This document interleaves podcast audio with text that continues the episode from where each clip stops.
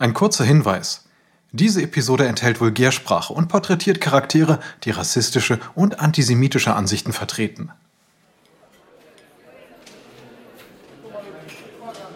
(1872) Das Pub King of Prussia im Osten Londons. Barney Bernardo drängt sich durch die Menge an die Bar und setzt sich neben seinen Cousin David Harris. So, bitte sehr, perlend, wie bei den Reichen. Der junge Bernardo hat ein schmales Gesicht mit Stupsnase. Er nimmt seinen Zylinder ab und schaut verwundert auf das Getränk. Champagner?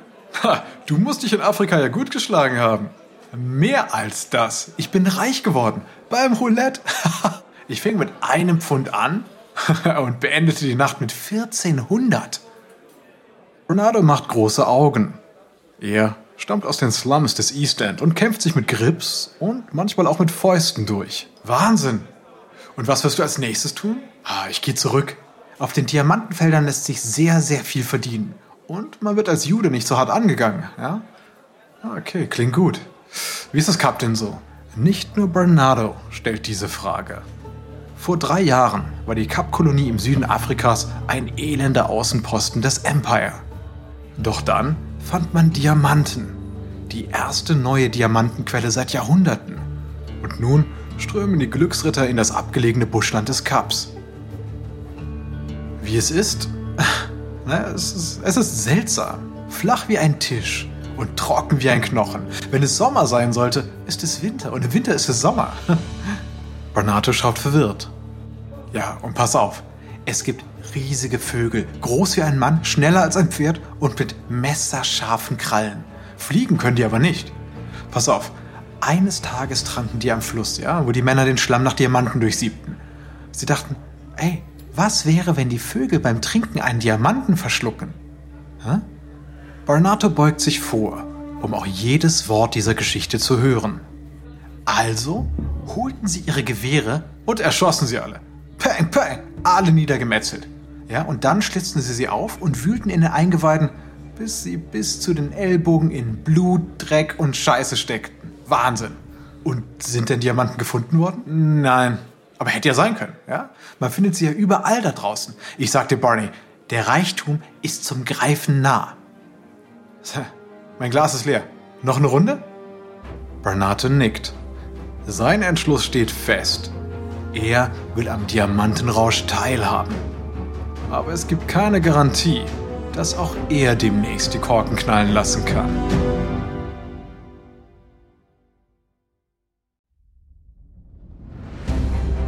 Ich bin Alexander Langer für Wondery und das ist Kampf der Unternehmen.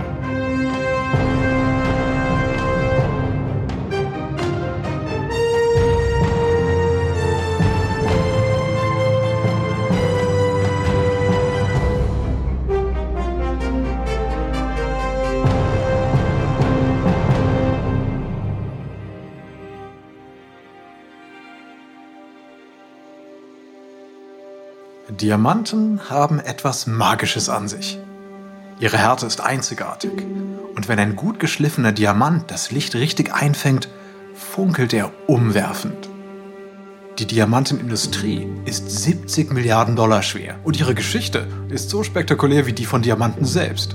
Ihre glitzernde Anziehungskraft hat Filmstars und Spionageprofis vereinnahmt, Kriege ausgelöst, diplomatische Auseinandersetzungen provoziert und wissenschaftliche Durchbrüche ermöglicht. Und die längste Zeit ihres Bestehens wurde die Branche von einem einzigen Unternehmen beherrscht, De Beers. In unserer siebenteiligen Serie erzählen wir, wie De Beers die Kontrolle über die Diamantenindustrie gewann, verteidigte und schließlich verlor. Dies ist Episode 1 Diamantenrausch.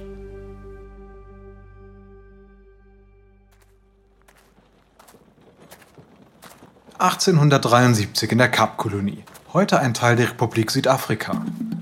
Barney Bernardo läuft neben einem Ochsenkarren her, der über die rissige Erde holpert.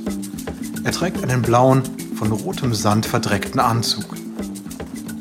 Vor drei Monaten ließ er die Heimat hinter sich und bestieg einen Dampfer nach Kapstadt.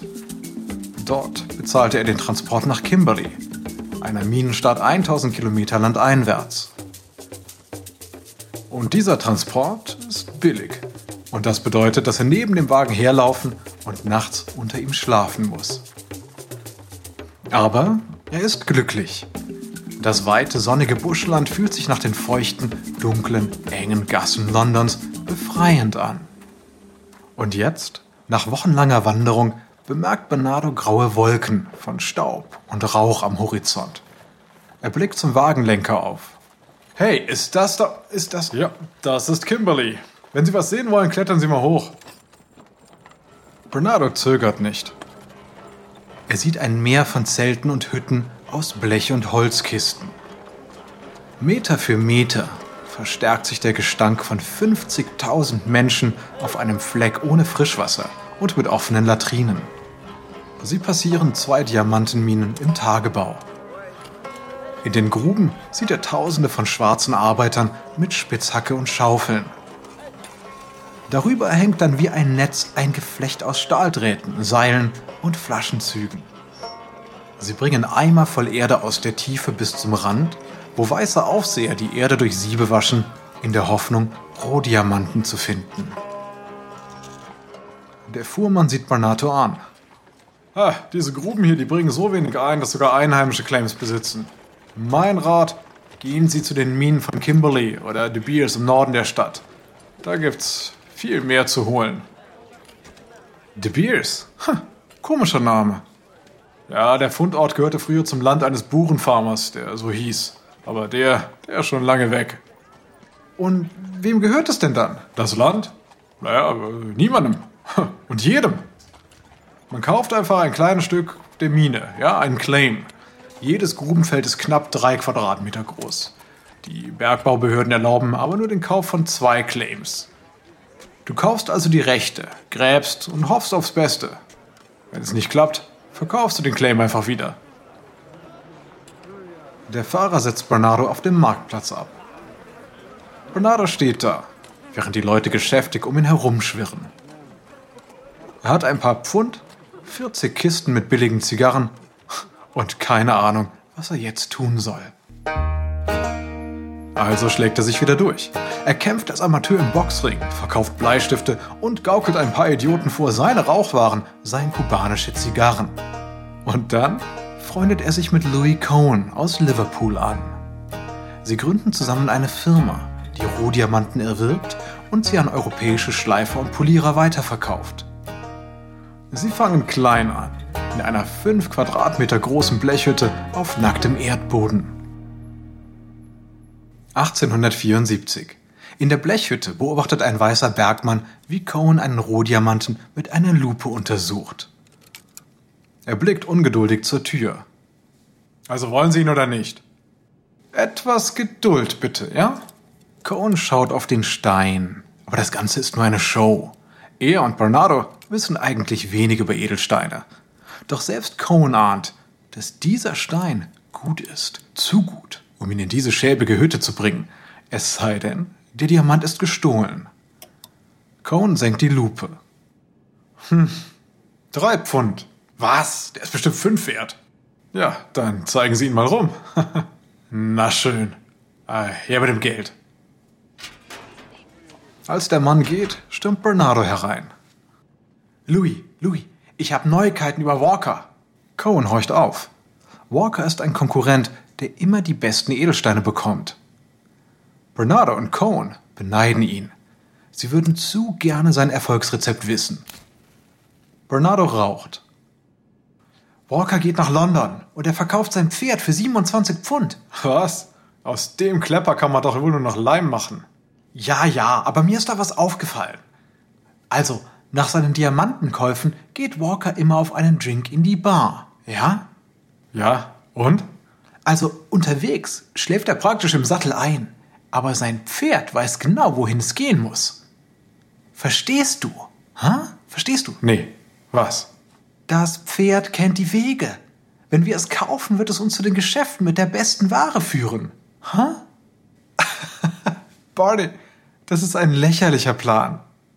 Also, ich kaufe es nur, um dir das Gegenteil zu beweisen.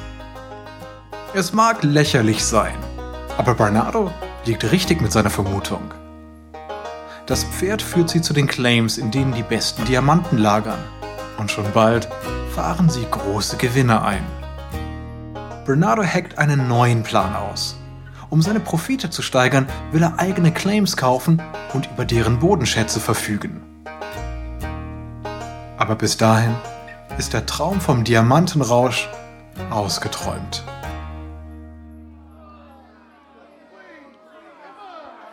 Mai 1847 und in der De Beers Mine beschimpfen die Bergleute einen Angestellten, der die Claims überwacht. Ein ergrauter Bergmann schnauzt ihn an.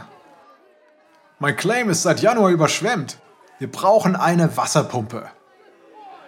Aber statt zu reparieren, beauftragen Sie diesen Typen ohne Pumpe. Bevor der Angestellte noch antworten kann, tritt der Typ vor. Es ist ein großer, 20-Jähriger mit Bart. Er reicht dem Bergmann die Hand. Sir, mein Name ist Cecil Rhodes und mein Wort gilt. Wenn ich sage, ich werde das Wasser abpumpen, dann wird es auch geschehen. Der Bergmann starrt Rhodes an.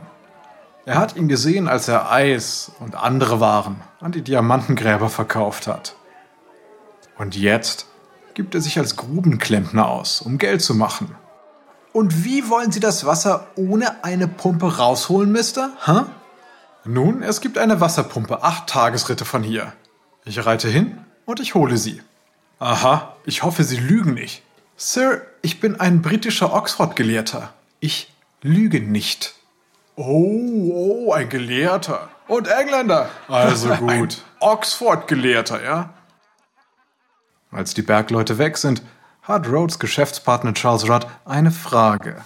Sag mal, weißt du wirklich, wo eine Pumpe ist? Ja, auf einer Farm nahe Victoria West. Und wenn die nicht verkaufen wollen? Rhodes grinst. Oh, das wird man. Jeder Mensch hat seinen Preis, Mr. Rudd. Rhodes blickt auf die vollgelaufene Mine.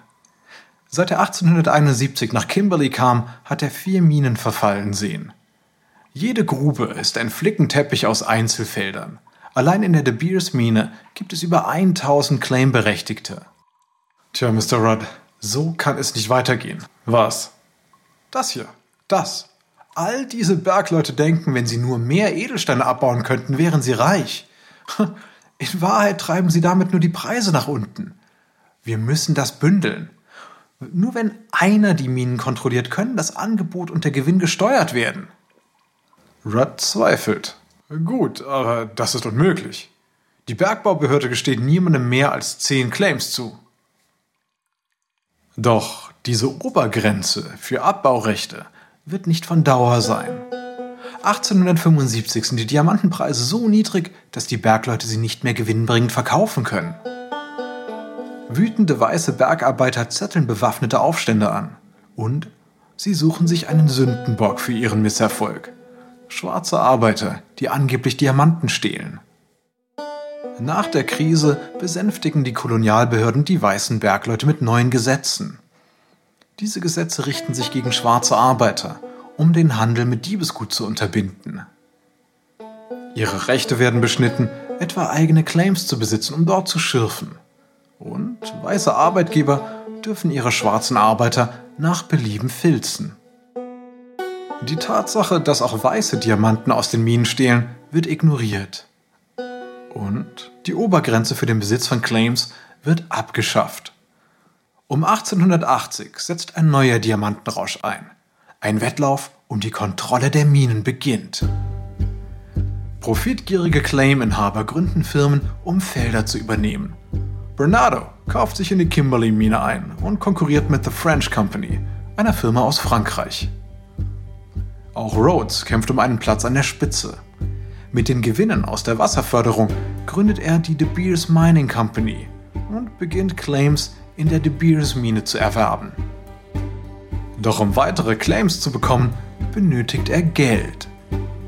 Und dafür braucht er einen Verbündeten, der das Vertrauen von Bankern gewinnen kann.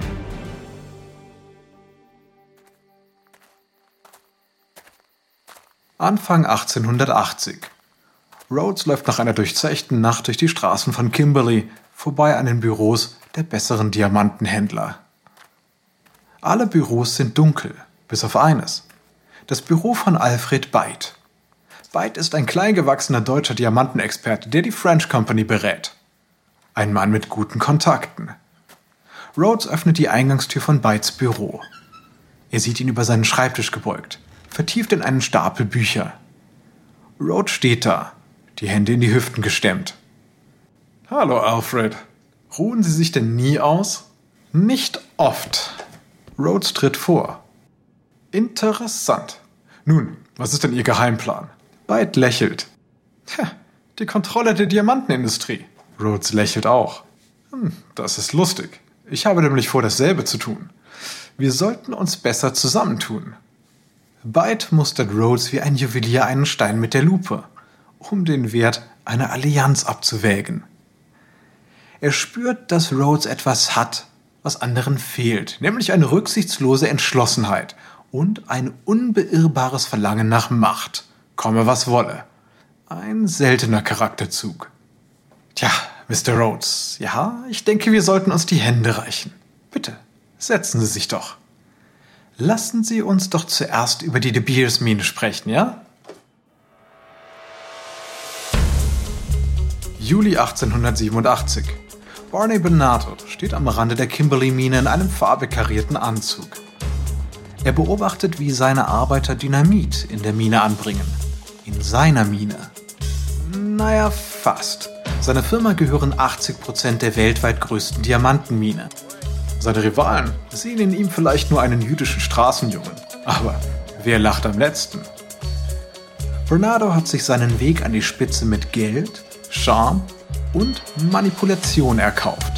Für sein Bergbauimperium hat er die Claims der Rivalen übernommen und damit einen nach dem anderen ausgeschaltet. Allein die French Company ist übrig geblieben. Nur eine Frage der Zeit, denkt Bernardo.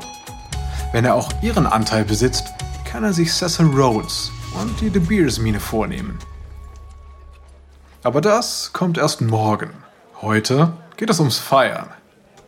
Ein Assistent nähert sich. Ah, Mr. Bernardo, das Dynamit wäre dann soweit. Naja dann, dann starten wir doch mal die Show. Die Bergmänner zünden rund um die Mine den Sprengstoff und bringen sich in Sicherheit. Bernardo freut sich wie ein Kind. Und dann erschüttern die Explosionen die Stadt Kimberley. Rote Erde schießt in die Luft. Bernardo hüpft vor Freude inmitten der Bergleute herum. Er ist der neue König der Diamanten.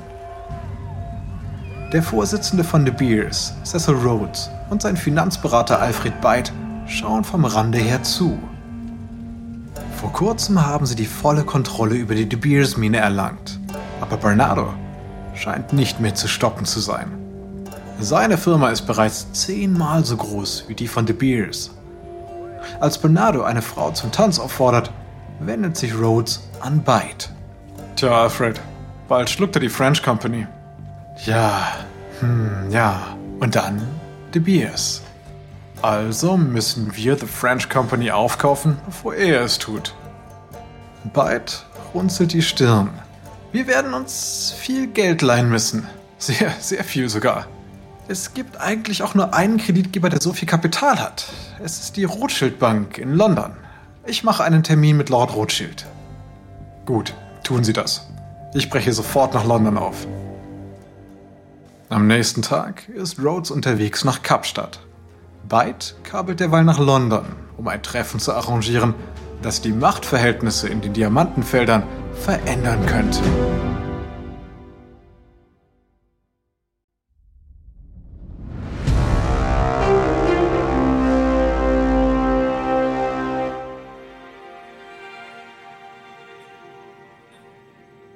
Juli 1887. In London sitzt Cecil Rhodes in der im Renaissance-Stil gehaltenen Zentrale der Rothschild Bank. Ihm gegenüber liest sich Lord Nathaniel Rothschild die Einschätzung seiner Berater zu den Diamantenminen der Kapkolonie durch. Nun, Mr. Rhodes, Sie wollen eine Million Pfund bekommen. Wofür genau? Kurz, um die French Company zu kaufen. Wir müssen die Mine konsolidieren, sonst übersteigt die Diamantenproduktion weiterhin die Nachfrage. Die Diamanten werden damit wertlos. Ich will das Angebot reduzieren, die Preise erhöhen und die Kosten senken. Mr. Rhodes, natürlich müssen die Minen von einem Mann kontrolliert werden. Aber warum sollten Sie das sein?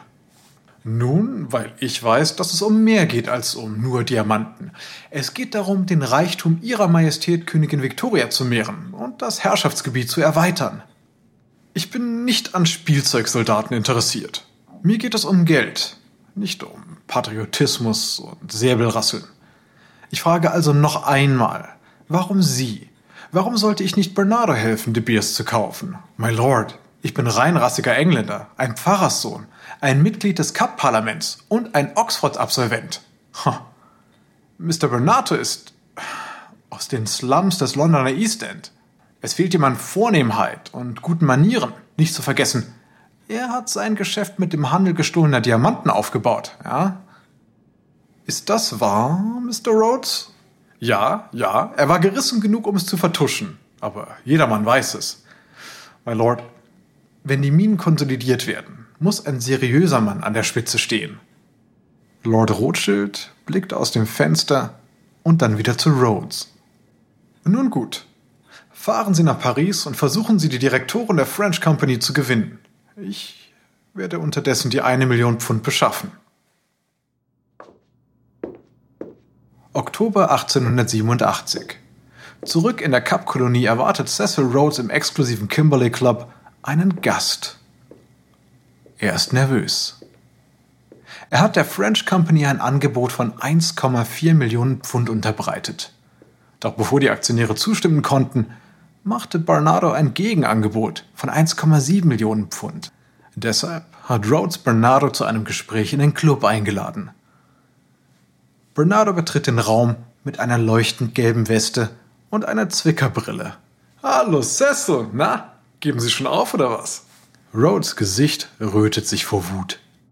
Hören Sie, das bringt nichts. Sie können 3000 mehr bieten, dann werde ich 6000 mehr bieten. Wir können so weitermachen bis in alle Ewigkeit. Aber am Ende werde ich die French Company besitzen. Bernardo lacht schallend. Sehr, sehr witzig. so wie ich das sehe, leihen Sie sich das Geld und ich nicht. Ihre Kreditgeber werden Sie abservieren, bevor Sie mich überbieten können. Rhodes wirbelt herum und schlägt mit der Hand gegen die Wand. Er versucht sich wieder unter Kontrolle zu bringen. Doch Bernardo hat recht. Über den Preis kann er nicht gewinnen. Aber vielleicht, nur vielleicht, gibt es einen anderen Weg. Er schaut zu Bernardo. Gut. Wie wäre es damit? Ich kaufe The French Company für 1,4 Millionen. Dann verkaufe ich die Firma an Sie für 300.000 und eine 20-prozentige Beteiligung. Ich behalte meine Glaubwürdigkeit, Sie besitzen die gesamte Mine und wir beide sparen Zeit und Geld. Bernardo überlegt. Er würde seine Mehrheitsbeteiligung aufgeben, aber seine Freunde haben genügend Anteile, um sicherzustellen, dass er die Kontrolle behält. Er lächelt. Einverstanden. Handschlag. Kaum ist der Deal abgeschlossen, geht Rhodes auch schon zum Angriff über.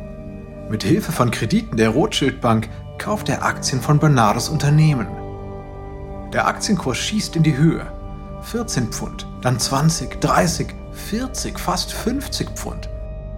Schon bald verkaufen die Aktionäre, die Bernardo vorher die Treue hielten, und schmälern damit seinen Einfluss. Bernardo flutet im Gegenzug den Markt mit Diamanten. Die Preise stürzen ab. Und bald bekommen Rhodes Kreditgeber Angst, denn sie zahlen viel Geld, um Anteile an einer Firma zu erwerben, die zunehmend wertlose Edelsteine fördert. Es ist ein gefährliches Spiel, denn wenn keiner der beiden Männer bald aufgibt, bedeutet das die Zerstörung der Diamantenindustrie. März 1888. Rhodes und Bernardo treffen sich in Kimberley in einer Wellblechhütte. Sie versuchen eine Friedensvereinbarung zu treffen. Es ist bereits drei Uhr morgens. Bernardo trinkt eine weitere Flasche Stoutbier. Rhodes drängelt. So, Sie erklären sich also bereit, alles an De Beers für 5,3 Millionen zu verkaufen. Im Gegenzug werden Sie der größte Aktionär sein und ich übernehme den Vorsitz. Jetzt müssen wir uns auf die Unternehmensziele einigen. Bernardo wischt sich mit dem Ärmel über den Mund. Ich kapiere diese Ziele einfach nicht. Alles dreht sich um Landeerwerb, das Aufbauen einer Armee und um Bahnstrecken. Was hat das, was hat das mit Diamanten zu tun? Rhodes lehnt sich vor. Tja, bei dem, was ich, ne, was wir äh, hier aufbauen, geht es um mehr als nur um Diamanten. Afrika liegt vor uns, bereit erobert zu werden. Und dieses Unternehmen wird das ermöglichen. Es geht um das Schicksal, das Imperium, den Ruhm. Durch das Geld dieses Unternehmens kann ich bald in ganz Südafrika die Flagge des Vereinigten Königreichs hissen. Bernardo starrt Rhodes an. Er erkennt, dass es für Rhodes nie um Geld ging, immer nur um Macht. Wie auch immer er die Gelder des Unternehmens einsetzen will, wird er dabei keinen Widerspruch akzeptieren. Bernardo lässt sich im Stuhl zurückfallen. Eine Auseinandersetzung macht keinen Sinn mehr. Außerdem wird er aus diesem Deal sowieso als der reichste Mann von Kimberly hervorgehen. Tja, naja, manche Leute haben eine Vorliebe für dieses, manche für jenes. Und Sie? Sie wollen wohl ein Imperium aufbauen. Gut, also werde ich Ihnen die Mine wohl geben müssen. Und das ist die Geburtsstunde des Diamantenmonopols von De Beers. Bald schon sind alle vier Diamantenminen in Kimberley unter De Beers Kontrolle. Damit verfügt Rhodes über 90% des weltweiten Diamantenvorkommens.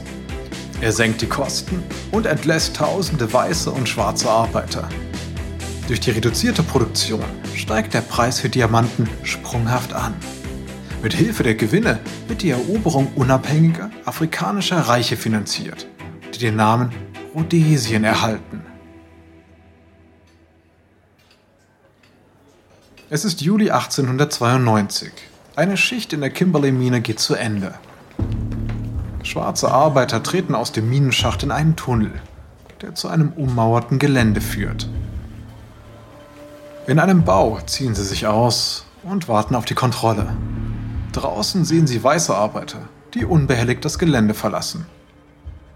Ein Aufseher durchsucht jeden Bergarbeiter einzeln. Eine weiße Frau in einem teuren Kleid sieht dabei zu.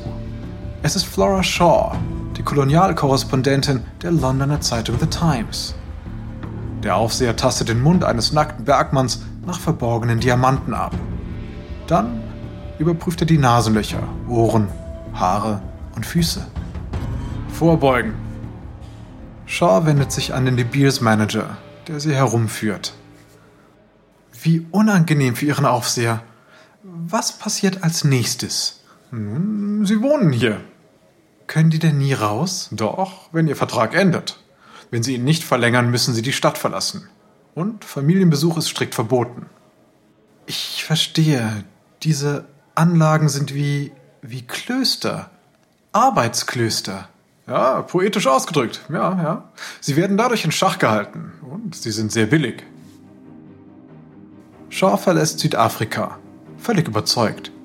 Wie Rhodes glaubt sie, dass sein Diamantenreich ewig Bestand haben wird. Doch damit dies geschieht, muss De Beers sein Monopol schützen. Aber einige Rivalen sind zu allem bereit, um De Beers Kontrolle über das Diamantenangebot auszuhebeln. In der nächsten Folge bedroht ein neues Diamantenfeld das Monopol von De Beers. Das Unternehmen wird von innen angegriffen und eine Werbeagentur schreibt die Regeln der Liebe neu.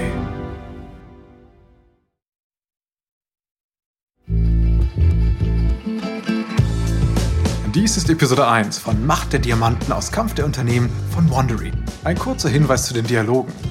Wir wissen natürlich nicht genau, was gesprochen wurde. Doch die Szenen und Dialoge basieren nach bestem Wissen auf unseren Recherchen. Wenn Sie mehr über die Geschichte der Diamanten erfahren wollen, empfehlen wir Ihnen Diamonds Golden War von Martin Meredith und The Heartless Dawn von Tom Zellner. Ich bin Ihr Sprecher, Alexander Lange. Tristan Donovan hat diese Geschichte geschrieben. Produziert wurde sie von Emily Frost. Karen Lowe ist unsere leitende Produzentin und Redakteurin. Sounddesign von Kylie Randell.